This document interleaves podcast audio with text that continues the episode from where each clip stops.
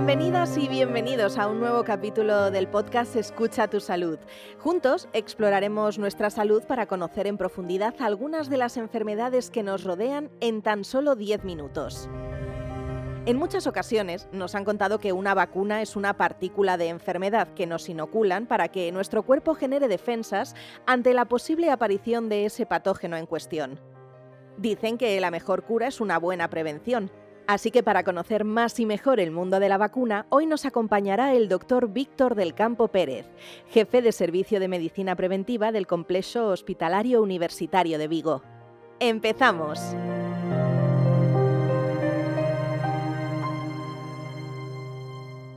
Doctor del campo, especialista en medicina preventiva, gracias por aceptar nuestra invitación y querer explicarnos de una forma clara y entendible qué son las vacunas y qué función tienen. Pues muchas gracias a vosotros por la invitación y por el interés que tenéis en mejorar el conocimiento que tiene la población, los que nos escuchan acerca del mundo de las vacunas. Es cierto que en este último año y medio pues han salido muchas veces en medios de comunicación información sobre vacunas pero no siempre esta información es del todo veraz ni contribuye tampoco a facilitar la vacunación de las personas que los oyen. ¿no? Es cierto que hay un debate técnico, científico acerca de, de vacunación y a veces, bueno, pues hay que excluir de, cierta polémica mediática. Si empezamos por el principio, doctor, la pregunta es obligada. ¿Qué es una vacuna y cómo funciona? Pues una vacuna es ni más ni menos que un medicamento, un medicamento destinado a mejorar la salud humana o la salud animal, en este caso, pues a tratar de evitar una enfermedad o evitar sus consecuencias. ¿no? No, entenderíamos que una persona diga que está en contra de los medicamentos antihipertensivos y por lo tanto tampoco entendemos que una persona se defina como contrario a las vacunas. ¿no? Las vacunas, pese a ser medicamentos, tienen algunas características pues, distintivas. ¿no?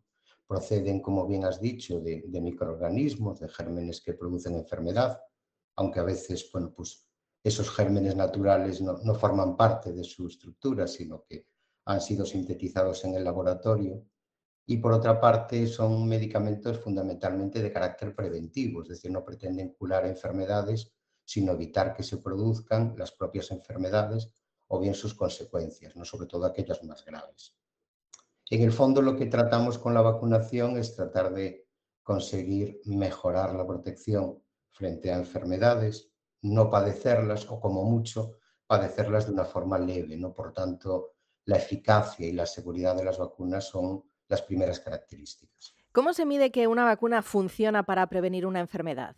En el fondo, exactamente igual que en otros medicamentos. ¿no? Consiste en un grupo de personas a las que se administra la vacuna y otras personas que tienen las mismas características a las que no y en las que se mide la producción de la infección, de la enfermedad, de las consecuencias más graves. La ventaja que tiene la vacunación es que al ser una medida de salud pública poblacional, podemos hacer esto mismo pues, en grandes poblaciones en el mundo real.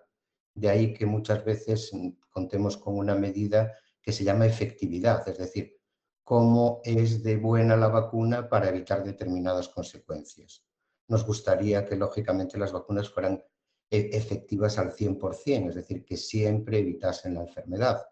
Pero bueno, eh, nos, conformamos muchas veces o, intentamos muchas veces que esta efectividad sea máxima para las consecuencias más graves de la enfermedad, es decir, para el ingreso hospitalario, para la muerte o las consecuencias negativas a largo plazo.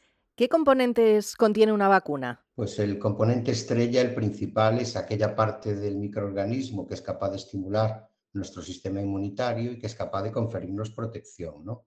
Esta parte es lo que se conoce como antígeno, que a veces no es tan sencillo de determinar. ¿no? Algunas vacunas pues hacen falta técnicas de bioinformática para definir estos antígenos, o a veces hay que manipularlos, hay que inactivarlos físicamente, químicamente, hay que, hay que unirlos a determinadas proteínas bacterianas para que ejerzan su efecto estimulando el sistema inmunitario. Y luego en las vacunas pues hay una serie de componentes que son añadidos, ¿no? Es decir, que no es el principal, pero que son absolutamente necesarios, ¿no? Las soluciones salinas para poder inyectarlos, antibióticos para evitar que se contaminen, estabilizantes, porque hay que tener en cuenta que las vacunas tienen que viajar, es decir, tienen que viajar desde el punto de fabricación al sitio donde se van a administrar. a veces muchos kilómetros, con diferentes temperaturas. Y a veces añaden a las vacunas también unas sustancias destinadas a mejorar la respuesta inmune que se denominan adyuvantes. Ahora, precisamente que ha hablado usted de los adyuvantes, se suman para incrementar la respuesta inmunitaria. ¿Qué son exactamente? Pues los adyuvantes son sustancias o estructuras que se añaden a los antígenos vacunales para conseguir respuestas inmunitarias más precoces en el tiempo, más tempranas o más potentes, con lo cual conseguimos con menos cantidad de antígeno vacunal, con menos, con menos sustancia, digamos, de estrella de la vacuna, respuestas muy buenas. ¿Cuál es el papel de estas sustancias en la respuesta a la vacunación? Pues tratan de estimular, digamos, aquella primera línea del sistema inmunitario, que a veces el antígeno vacunal por sí solo no es capaz de, estimularla, y preparar para que todo el sistema inmunitario responda al antígeno vacunal. Son básicos para conseguir muy buenas respuestas, incluso utilizando menos cantidad de, de antígeno que en otras vacunas que no, que no disponen de estos adyuvantes. Eh, adyuvantes siempre, digamos que esa mayor respuesta vacunal a veces está ligada pues un poquito de, de, efectos adversos en el punto de inoculación, leves y pasajeros, como puede ser el dolor, ¿no? Pero eso es mínimo y desde luego asumimos perfectamente en las vacunas con adyuvantes. ¿Todos nos podemos vacunar, doctor?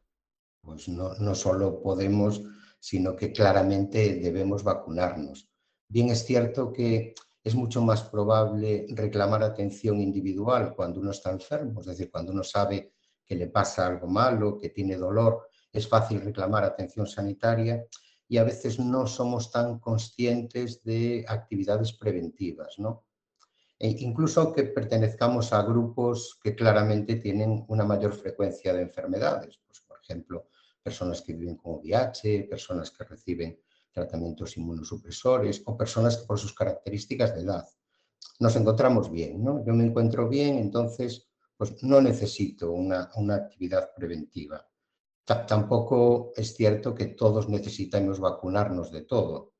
Es decir, hay muchas vacunas que están ligadas a determinadas características personales, como la edad el sexo, a nuestro estado de salud, bien porque tengamos alguna enfermedad o porque recibamos algún tipo de tratamiento que pueda alterar nuestro sistema inmune, o incluso a veces por nuestro estilo de vida, ¿no? Pues hay gente que le gusta mucho viajar, hay gente que va a hacer cooperación internacional, hay personas que se dedican a cuidar niños pequeños o a cuidar ancianos. Por lo tanto, cada vez más en un escenario de medicina personalizada, también intentamos que la vacunación sea personalizada. Aunque existe un calendario vacunal para toda la vida, lo más habitual es seguir la pauta de vacunación en la etapa pediátrica, pero ¿qué ocurre con la vacunación más allá de la infancia? ¿Es necesario en la etapa adulta hacerle memoria al sistema inmune? Es absolutamente necesario, es decir, eso de que nos vacunamos de niños y con las expectativas de vida que tenemos afortunadamente hoy en día en nuestra población de 82, 83 años, esa vacunación de la infancia nos va a servir toda la vida es bastante difícil. Cuando analizamos la, incidencia, la, frecuencia de las enfermedades transmisibles, infecciosas durante la vida, vemos que hay dos momentos en los que son más frecuentes, en los niños pequeños y en los adultos mayores.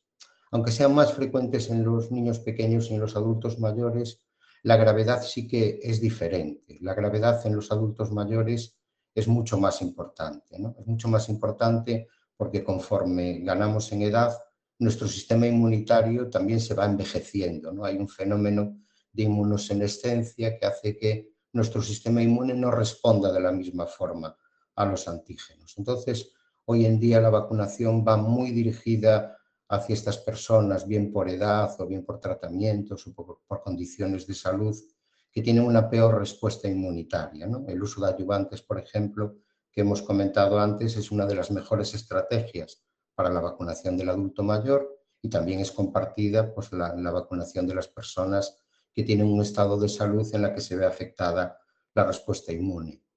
No hay que olvidar que estamos en un mundo cada vez más envejecido, es decir, cada vez tenemos más proporción de gente mayor, cada vez tenemos niveles de supervivencia más elevados en patologías que antes eran mortales y que ahora, pues afortunadamente, ganan en edad.